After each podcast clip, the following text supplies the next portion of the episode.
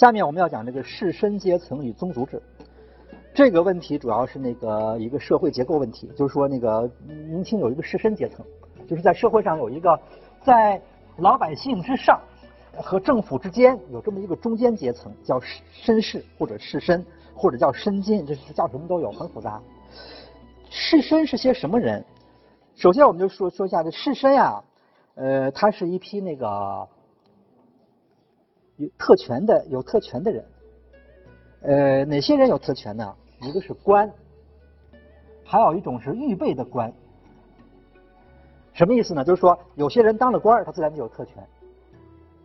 那么还有没当官的，可是他下一步就要当官了，他是往这个朝着那个当官那个地方发展的这批人，这叫预备的官，也有特权。预备的官主要指的是那些秀才什么的。呃，现在呢，官呢又分出两种人来，几种人：在任的官儿，不在任的官儿。退休的官儿，那么所谓的士绅呢，主要是这这几部分：不在任和退休官员以及预备官员，这就是士绅。什么为为什么不把在任官选？因为在任的官他就是属于职业的政府工作人员，他是站在政府的角度来考虑问题，呃，就是完全是个，就是说，一般我们讲士绅都是说指的是那些现在不在那个官府岗位上的。他主要是以一个社会成员的那个、那个、那个、那个面目出现的这样的人，我们我们把他研究不就？但他又是又不是个一般人，不是个一般社会成员，他是个特殊的成员，这种人称之为士绅。如果他是一个正式的在任的官呢，我们就把他放到那个官僚里面去讲了。那为什么官会有不在任和退休呢？因为很多人通过科举考试和各种渠道，包括买官什么的，他获得了做官身份，但是他不一定有岗位，因为岗位有限，有的人就在那等，有的人是呢是那个上一任岗位做完了，下一任。工作没安排，也也在那儿等。这等官的人很多，还有的人呢是准备继续考进士什么的，跟那儿拼命复习。那个也不想去安排工，不是申请工作，他他反正他也没，就他有了官的身份，但是并没有做官。这种人就是不在任的官。再有一批人呢，退休了，年纪到了，他就只能离开官僚队伍，他回家。可是呢，虽然退了休，官的身份可没有丢，他很多特权还在。说这批人还是很特殊的，这是退休的官。就这两部分人，这再加上那些广大的那些。科举的第一档次的那些秀才什么的，一人正在拼命的往那个官的那个行列里面挤，这种人加起来，这就是这个这个这个绅士。那么有人把他们分为上层绅士、下层绅士，还有人把它分成官绅和学绅，还有人把它分为绅和金，分叫法不一，但是基本上就指的就是说这一块和这一块是两个不同的部分拼起来就是这个我们要说的士绅阶层。那么。它的这样的一个集团的形成呢，是和那个科举和学校是有密切关系的。所以那个就因为科举，明明明清的科举是这样，它的科举不是分好几个档次嘛？无论你考上哪个科举的档次，呃，只要只要你从第一级开始，那个或者说从那个预备考试开始进入了那个秀才的队伍，你就和别人不一样了，就有有一些特殊的地方，有些照顾。就说每一级考试就代表着你的身份的某种变化。而且这个身份是终身的，你通过这级考试，你以后你终身拥有这种身份；通过下级考试，你就拥有一个更高的身份，而且是终身拥有，和你做不做官没有太大关系。所以这就是造造成了这样的一个社会上的这么一个士绅群体的比较稳固的出现。关于这书这个问题呢，有有有人写过专门研究，本来是一本英文英文著作，但是翻译过来就叫《中国绅士》，作者叫张仲礼。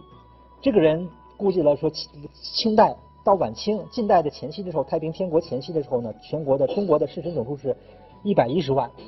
以后呢好还增加了到一百五十万。这个士绅阶层，咱们就是它是一个比较相对，好像一个比较那个那个那个稳固的这么一个集团了，在在在明朝。那么它有什么特点呢？它的社会上呢，它的地位和角色很复杂。呃，我们在明代看到很多资料，就是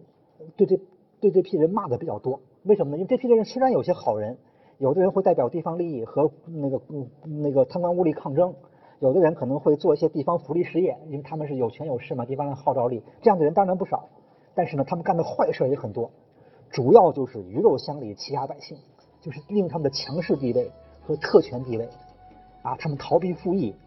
这个强占土地，啊，什么他们家的那些奴仆出去打人。啊，强买强买，反正这种坏事干的可多了。就是这个在明代有好多这样的资料骂他们，就这批人，呃，按说他们应该起到一个好的作用吧，但是好像又不那么完全，他们起的很多作用是坏的，就是这样。呃，鱼肉乡里什么的，就是他他是一个强势，利用他的强势地位欺压弱势群体。呃，整个在明朝呢，对这批人反正就挺复杂的，他他有好的一面，也有坏的一面。特别是这些这个这个这个这部分人，就是这种有官身份的人，他们的特权更突出，就他们的那种欺压老百姓就更厉害。啊，这个是资料比较多的。那么这批预备官呢，这批秀才呀什么的，那那些人呢，他的能量相对比较小，他的特权也比较小，但是他作为一个群体，如果凑到一块儿，他也很厉害。所以也有人专门骂他们。那么我们以顾炎武为例，顾炎武就有就有几篇《声援论》，是专门痛骂这个士绅的这个下层的，就骂这批人的，说这批人一点好作用没有。那他骂他什么呢？主要从两个角度来骂。第一个角度就是说，这批人呢，干扰地方行政。哎，他们反正是读书人，有点文化，而且呢有一定的地位，啊，可以跟官府叫板。一个人不好叫板，人多了以后那还很厉害的。就是呃，有的时候叫板，它是代表它是一个那种可能有正义的那种那种一面，是合理的要求。有的时候就是捣乱，就是干扰正常的那个司法程序呀，什么行政诉讼啊，反正就是这个这个，而且还一闹起来很不好收拾。我们知道过去朱元璋有一个规定的，就是生员是不允许干政的，但那个规定后来执行不好，后来这个明朝的这生员在地方上干预行政非常厉害。他就当然这个干预有有的时候是是是是是积极的，但是不不好说。反正顾炎我就认为这帮人没起什么好作用，把他们痛骂一顿。这是第就是他们干预地方行政。另外呢，第二个骂他们的说，这批人一旦考上科举，一旦通过第一关考上举人啊，再往考进人，他们就拉帮结派、结党营私，因为他们有各种同学、同年、师生关系就很复杂，就搞得那个官场风气也很不好。哎，就是这个，当然他这个骂的也许不是特别的客观和全面，但是至少是这个角度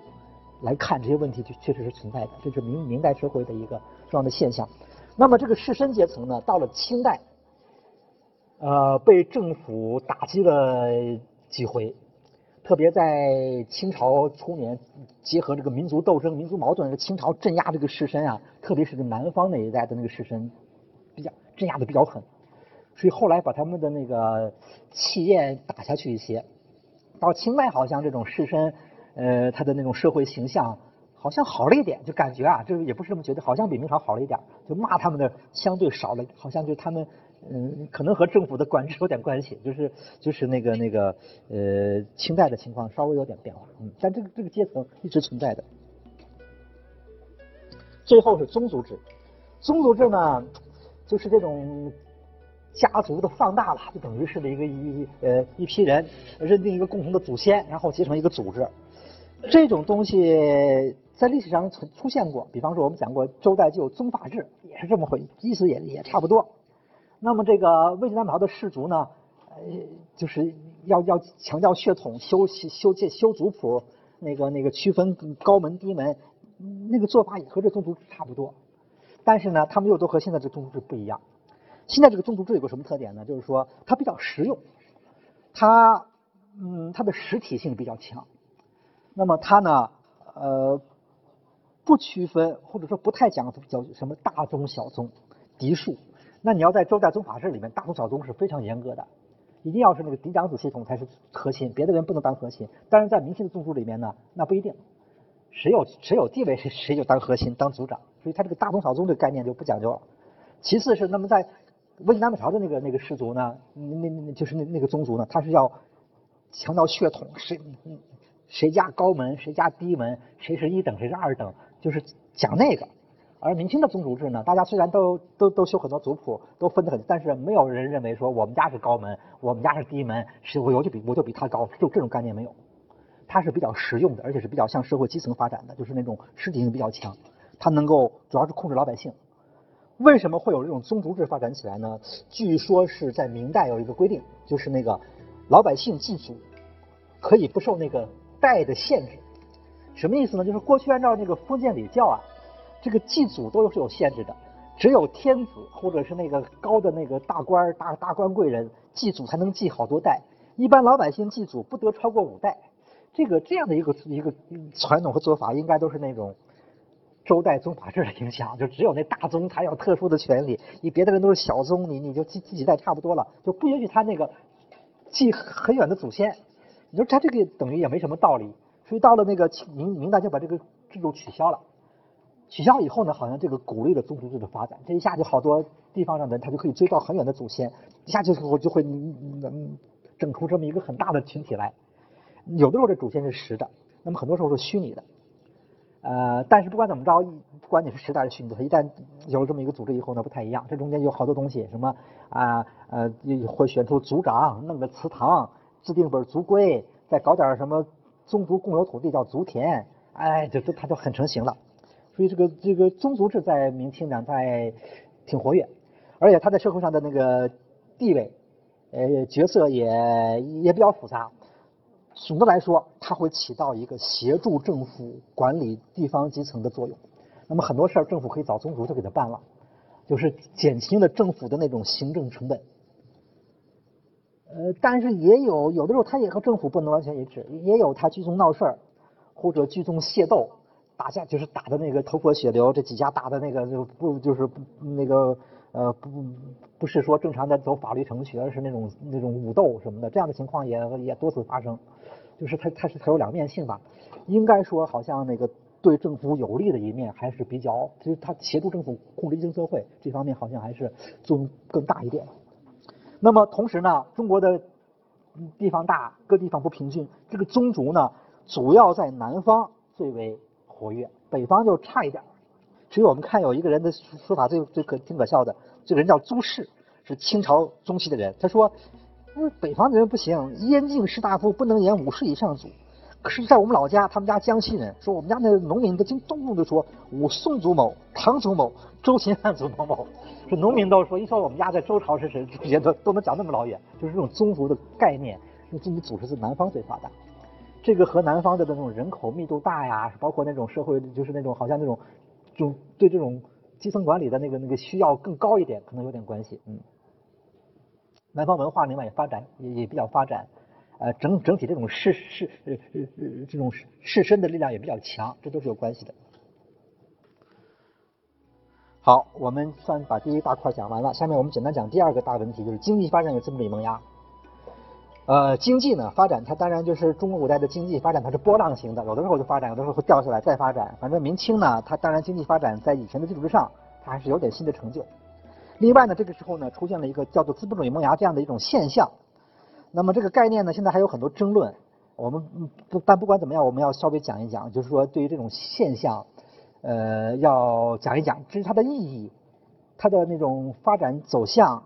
呃，它的性质怎么定，怎么怎么定位，这个倒还可以讨论。嗯，我们讲三个问题，一个是农业手工业，第二个商品经济的发展，第三个是资本主义萌芽问题。首先，农业与手工业。农业方面是这样，应该说就那个农业的耕作技术而言，啊，什么农具呀，什么那些那个那个呃播种啊、耕耘啊、什么除草啊、施肥啊这些技术方面，明清两代和以前相比没什么太大的变化了，因为就就就这样了，就是中国这种传统的那种手，就是那种手工劳动的这种农业经营方式都都早就定型了，技术上也好像没有太大的拓展余地了。嗯，那么如果说这个时候的农业有发展，主要就表发展主要表现在什么呢？就是那种新品种、新作物的种植，就有好多的东西是过去没有的，现在突然有了。那个、那个、那个，举例子，呃，而而且而而且有些新作物呢，是属于对这个解决吃饭问题是非常非常重要的，因为它高产，而且它的那种那种这种呃呃对土地的要求还低，可以到处都种。那么比方说甘薯啊，什么玉米。啊，土豆、马铃薯、高粱，好多新东西，就是明清时候出出了很多新品种，很多东西都是古代没有的。就是说，呃，像这种新大量的新作物的出现，这是这个明清的这个这个呃农业的新的成绩，就是新特点。而且呢，有有很多东西是对于解决吃饭问题非常重要，像甘薯、玉米什么的。所以这个是值得，嗯，农业的进步主要表现在这些方面。这个我们。现在平常的生活中的各种各种吃的，呃，什么什么粮食、蔬菜，大家其实如果去研究一下，好多东西都不是自古就有的。呃，你要如果现在大家那个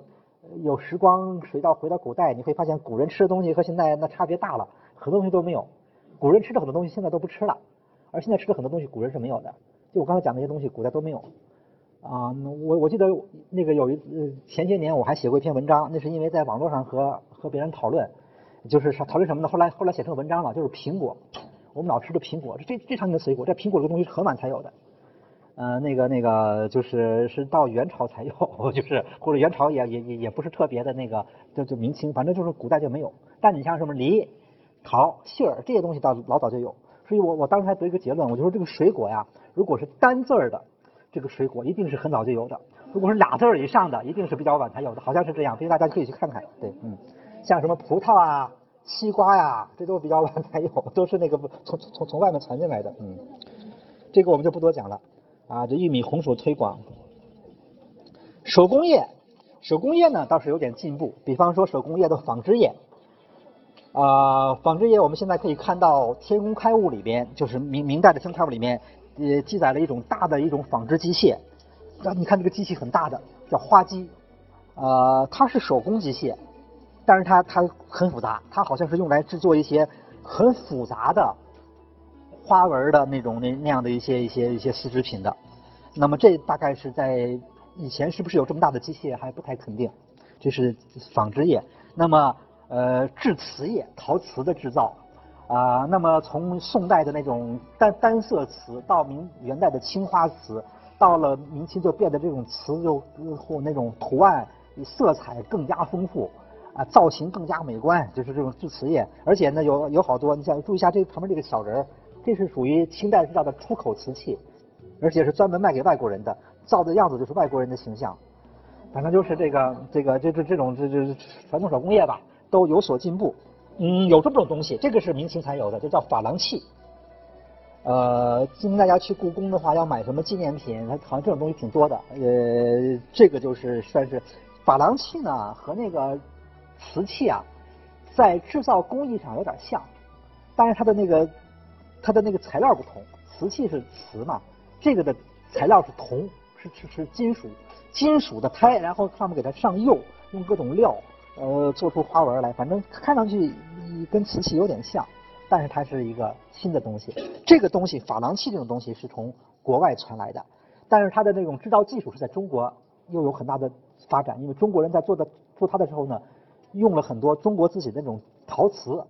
啊，什么什么漆器，自自己的一些传统手工艺品的一些技术，啊，这是手工业的东西。另外呢，像别的行业，像因为资料也不是很丰富，主要就有个《天工开物》，就是这个那个明明朝编的，里面提到的一些什么封箱啊，啊，一些什么采煤的一些什么瓦斯排放啊，什么巷道之户啊，这样的一些技术，反正也零零碎碎也有些进步，就是这是农业和手工业。Amen.